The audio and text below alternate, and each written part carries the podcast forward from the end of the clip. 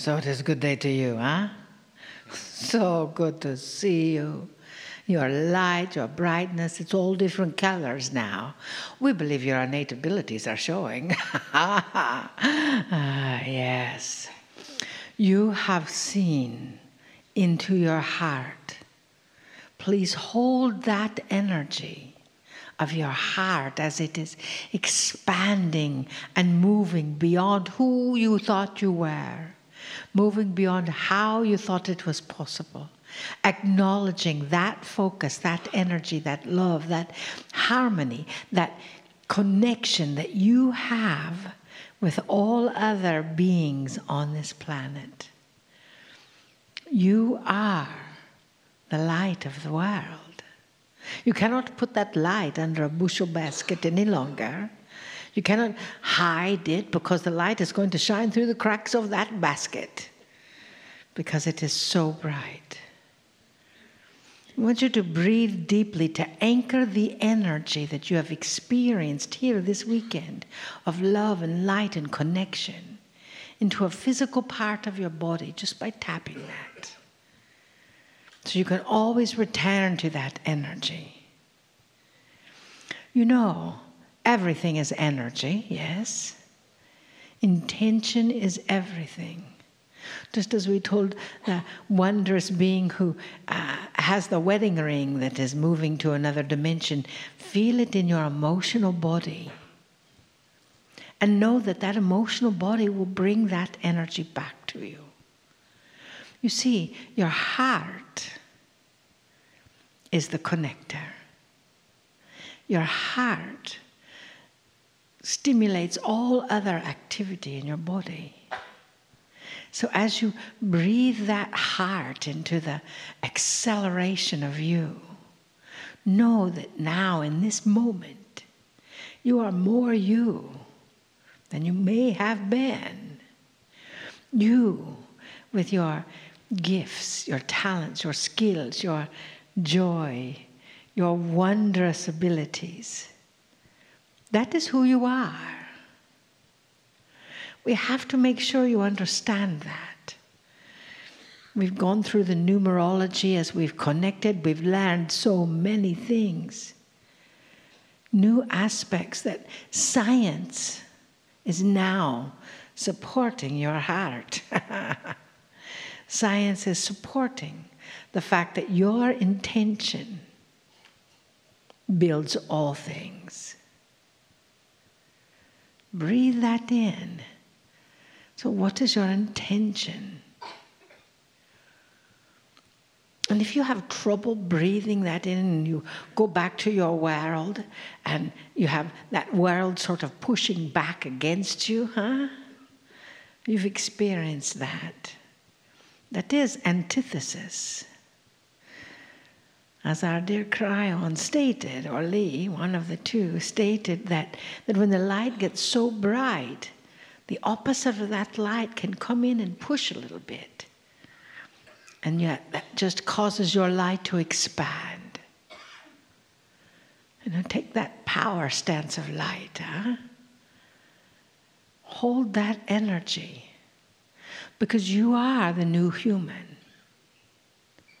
You can't be missed by that energy. You can't think, well, they're the new human, but I'm not really. Well, you can think that. It is a choice. Is that what you choose? We don't believe so. You see, you've had many, many experiences this weekend. Some of you have gone into the Akash several times when you're sitting here in this room or in the other room or in your bedroom, in your hotel room, maybe in your own home. Know that that is a tool for your own evolution. It is not just for planning games. Oh, we've been a hat maker before, yay. How are you utilizing that skill now? How are you opening people's crowns if you were a hat maker? How are you understanding that the Akash is a tool for your evolutionary being? The Akash is you. It is in every cell of your body. You cannot not enter it, even though it may be white all over when you enter it. Know that you just may be looking at a snowstorm. Get your sunglasses out and put them on. You see, everything is pertinent. Everything. There are no accidents. Every detail of your life is important for you to acknowledge and remember. And some of those details you get the opportunity to integrate so they're no longer in charge of your decision making process. That is what we have just done. Breathe into that intention. I am willing to forgive all of everything, especially myself. I am who I am, a gift to all I encounter. Breathe that in. I am who I am, a gift to all I encounter. And I bring the innate with me wherever I go. Breathe that in. I bring the innate with me wherever I go because we cannot be separated. We are one in all things, in all places. We are one in joy, in love, in peace, in truth, your truth.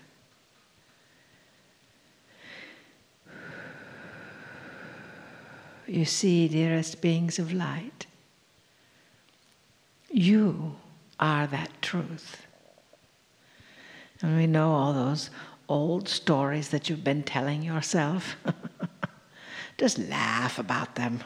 Oh, oh, remember when that happened? Wasn't that funny when you fell down the well and didn't come back out?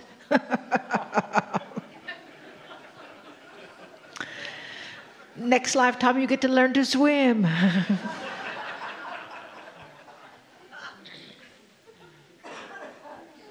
you understand? There is no death. You just keep on going. And the wiser you are, what happens? Everything. Trust yourself, dearest. Trust your love, trust your light, trust your vision, trust your peace. But most of all, trust yourself. And you will know how to live. Namaste.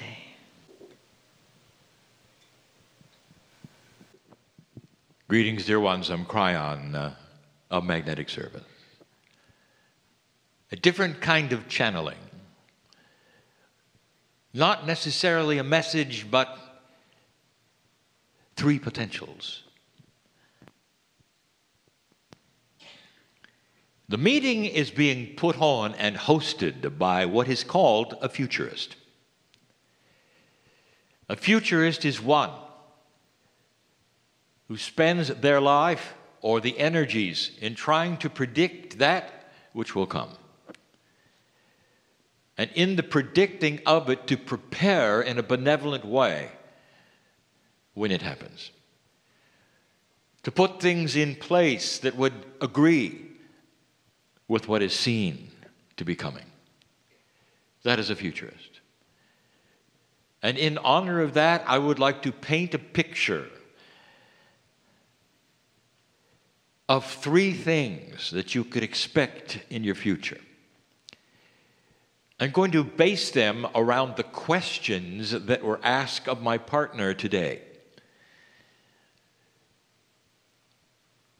One of the questions was about electronics, about machines, about the future of what you call artificial intelligence. Where is it going? Is there a danger to human beings because of it? Is humanity to go into a, to a dark hole of its own creation because it made machines that turned against it? Is it going to do the kinds of things that your movies have predicted, told about, goes into your consciousness? And here's the answer you don't know what you don't know. And what I mean by this is what is coming in the future is not predictable by anything that you've experienced in the past. The evolution of circuitry, of artificial intelligence, the evolution of technology itself for the last 50 years doesn't necessarily apply to the next 50. And the reason is because of a systemic paradigm shift. And that can only happen with consciousness that changes in its expectations of what you want of what is happening. Three scenarios. I'll give you the scenarios in a timeline that is not identified by years, but by positions one, two, and three, meaning first, second, third into the future. Now, what I'm going to tell you is real. It is not that a prediction from Kryon, it is that which Kryon and you have seen before in other places at other times. How is that possible? Are you talking about earth? No. Remember, old soul, you're a very old soul. We gave a message some time ago. How old are you? And it puts you on other planets of free choice, going through this shift at different times. Many of you are awakening right now and remembering what's coming, remembering what to do. It's starting to temper your fear of what you see because at some level you remember where it might go. The future is dependent completely upon free choice. That's you. How fast you make it happen, free choice. That's you. So if I say 50 years or 100 years, which I will not say, it'll be wrong. Faster, or slower? Depends upon you. There will be some surprises. And the surprises in technology will be surprises because nobody ever considered it, nobody ever invented it. Number one. This is not necessarily in the distant future, but it is number one. It would be the first step. And what I'm going to give to you in all three instances has to do with you, the, the benevolent healing technology of the human being. You're going to find the focus in the future of electronics is going to be health. It's going to turn inward into the human's ability for technology that will be benevolent and help you heal. Right now, electronics does not turn inward, it turns outward. You use something, it accomplishes something. In this particular case, that is an outward evolution, this is an inward evolution. Electronics, machinery, all these things going inward and turning to an understanding more of the human body. I give you the first scenario. It involves inventions that have not yet occurred, processes that are not understood yet by you, which are on the way. The cancer patient reports to the hospital, lays down, but instead of surgery, there's something else that's going to happen. A very tiny, small injection with something going into the body that you didn't expect. Someone would call it, perhaps, in your older energy, micro robotics. It isn't. Oh, it's something new. And if you could examine the millions of little things that are being put into the bloodstream, you would be astonished And you'd say, I'm not sure that that's really even possible, Kryon, because they're as big as small cells, no bigger than a cell you can barely see with the naked eye. Hundreds of thousands, if not millions, all going. But they're not robots. There is no such thing as artificial intelligence because it has become something else. It's become intelligence of the human who is involved in the healing. Think of it this way what if you could take a piece and the part of a stem cell that is you, that has a consciousness of you, that's a benevolence of you, that would never hurt you, that's not artificial, and you insert it into that which is a microscopic machine? The cell, then, your consciousness is guiding the rest of that part. Part electronic, sure. Part mechanical, barely. Going through the bloodstream on its way to a place that is the tumor. And after literally less than 15 minutes, they're all collected around the tumor. It's not a robot, it's not artificial intelligence, it's you. Inserting yourself into your own body in a miraculous way through inventions that are not here yet part biology, part machine, part electronics, all together in a benevolent scenario that gathers around the tumor and with a process you don't know about, destroys it. Destroys it. A hint what destroys disease? Not the scalpel. I'm not talking about that. What is it that can destroy disease? It's the first wave of the understanding you're inserting consciousness right next to the tumor. Ah, and it starts to go away. It's dissolving. It has no choice because it's got millions of little U's all around it. Is this possible? Is something like this even feasible? I've just given you a reality that will happen. Now, that's archaic compared to the next one. leap over. How many years? It's up to you. How many years? The cancer patient reports to a building. And the building may have a sign that says the V group, complete and total healing.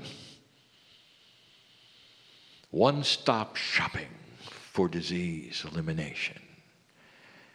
And the cancer patient goes into the building. There's no injection. This is the height and the evolution of virtual reality. Today, you have the beginning of it. You put on a pair of goggles and you can look around, and what you see is that which is a program. You can look around yourself in 360 degrees. You'll be put into beautiful nature. You'll hear the sounds of nature. And in that, you feel this virtual reality is all around you. Dear ones, that's a toy compared to what I'm going to give you. You go to a place, you sit down. I won't describe the apparatus, it'll give it away. It's coming, it will be invented. It's in the minds and the akashas of those who will do it. And in a moment or two, you are in another place. A virtual reality that lets you stand and walk and be. So real is it that you can interface with others, not with a program, but other intelligences that are human. They're in there with you to help you. Nothing is artificial about it, except the things you see. And what you see is a healing center. And in this healing center, a story within a story, you go into a building and you lay down. And above your head is a screen, and on the screen is your tumor. And you're lying down for a reason that is so you'll be relaxed and joyful, understanding. So there's no distribution one way or other to blood to your head or to your feet. It's normal. You're in a, a position of neutrality. The screen is above you, and you start to see your tumor. given to you may be something called paddles. I'm not going to describe them, it would give it away. And in this, you are going to manipulate the healing of your own tumor, but that's not all. You're going to use some sounds also. You're going to sing a little, and there's going to be some affirmative kinds of tunes and sounds you may make. A schedule that you've rehearsed and that you know.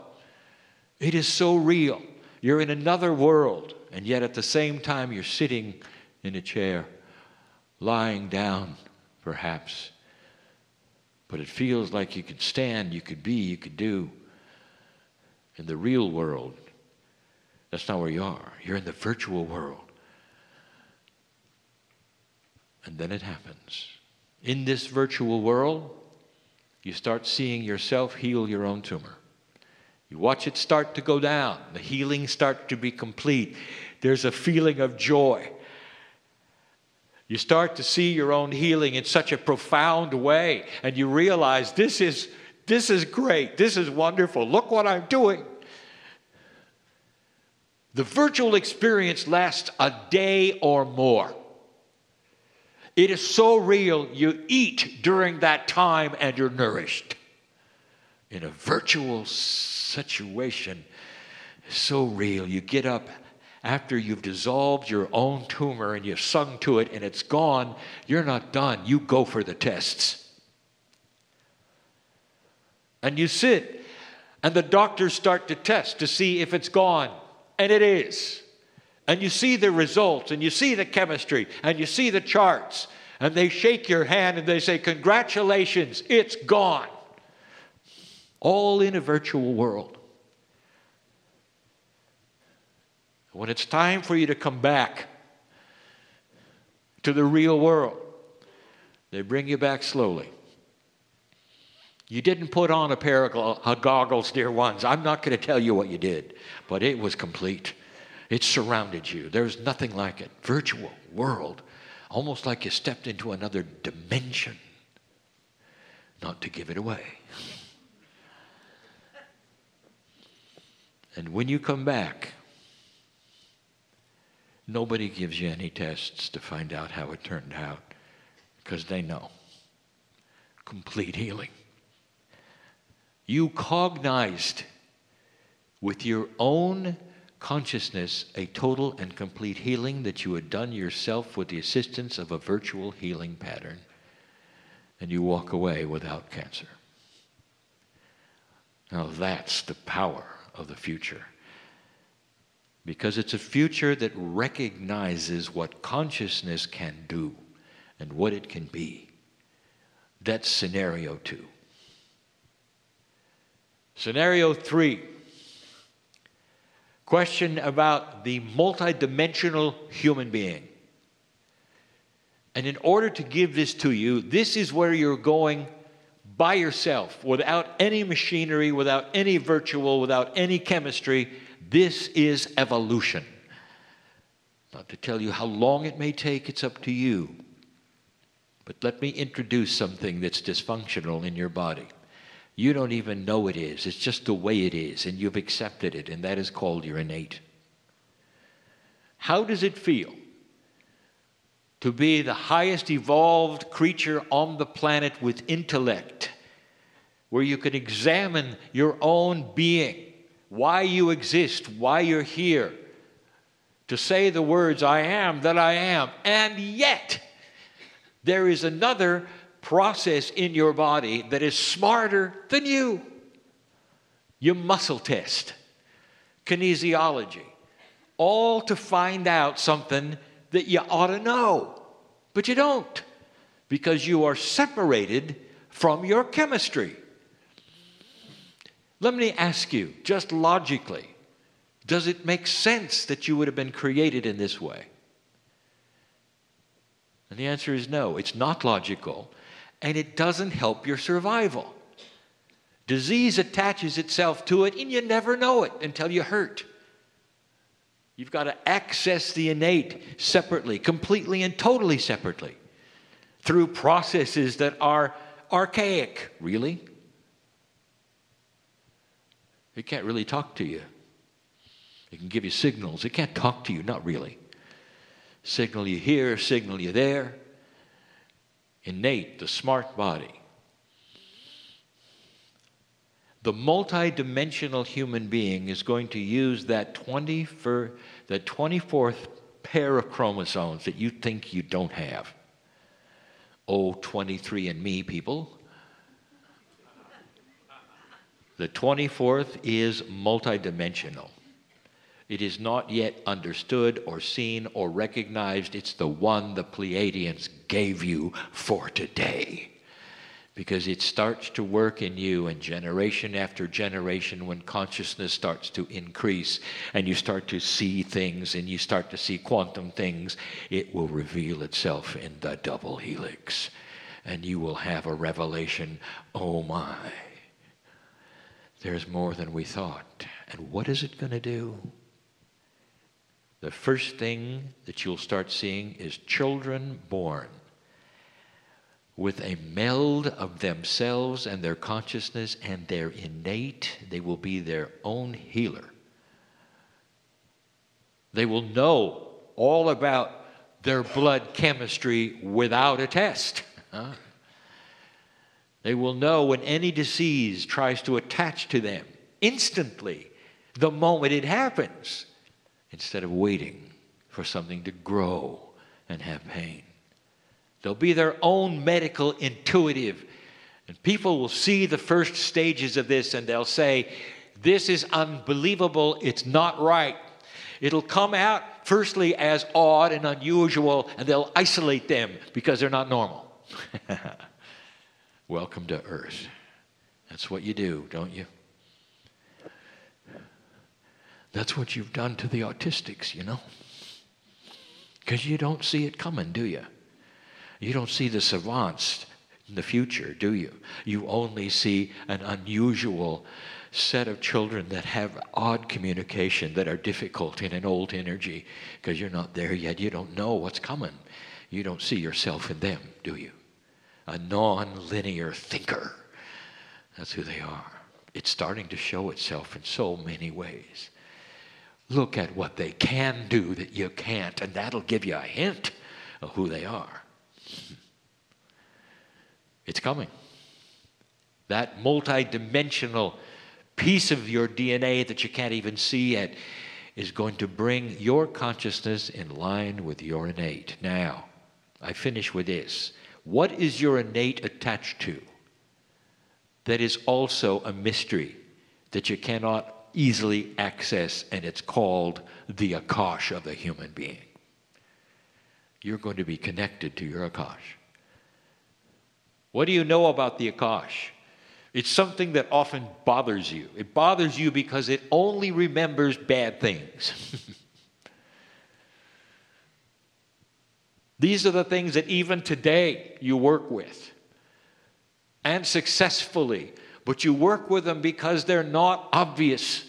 They're not pasted upon your consciousness yet, and they will be, which gives you full access to the wisdom of the past, full access to dismiss all negative things. This will be one of the most significant evolutionary steps of humanity the marriage of the Akash, the innate, and consciousness.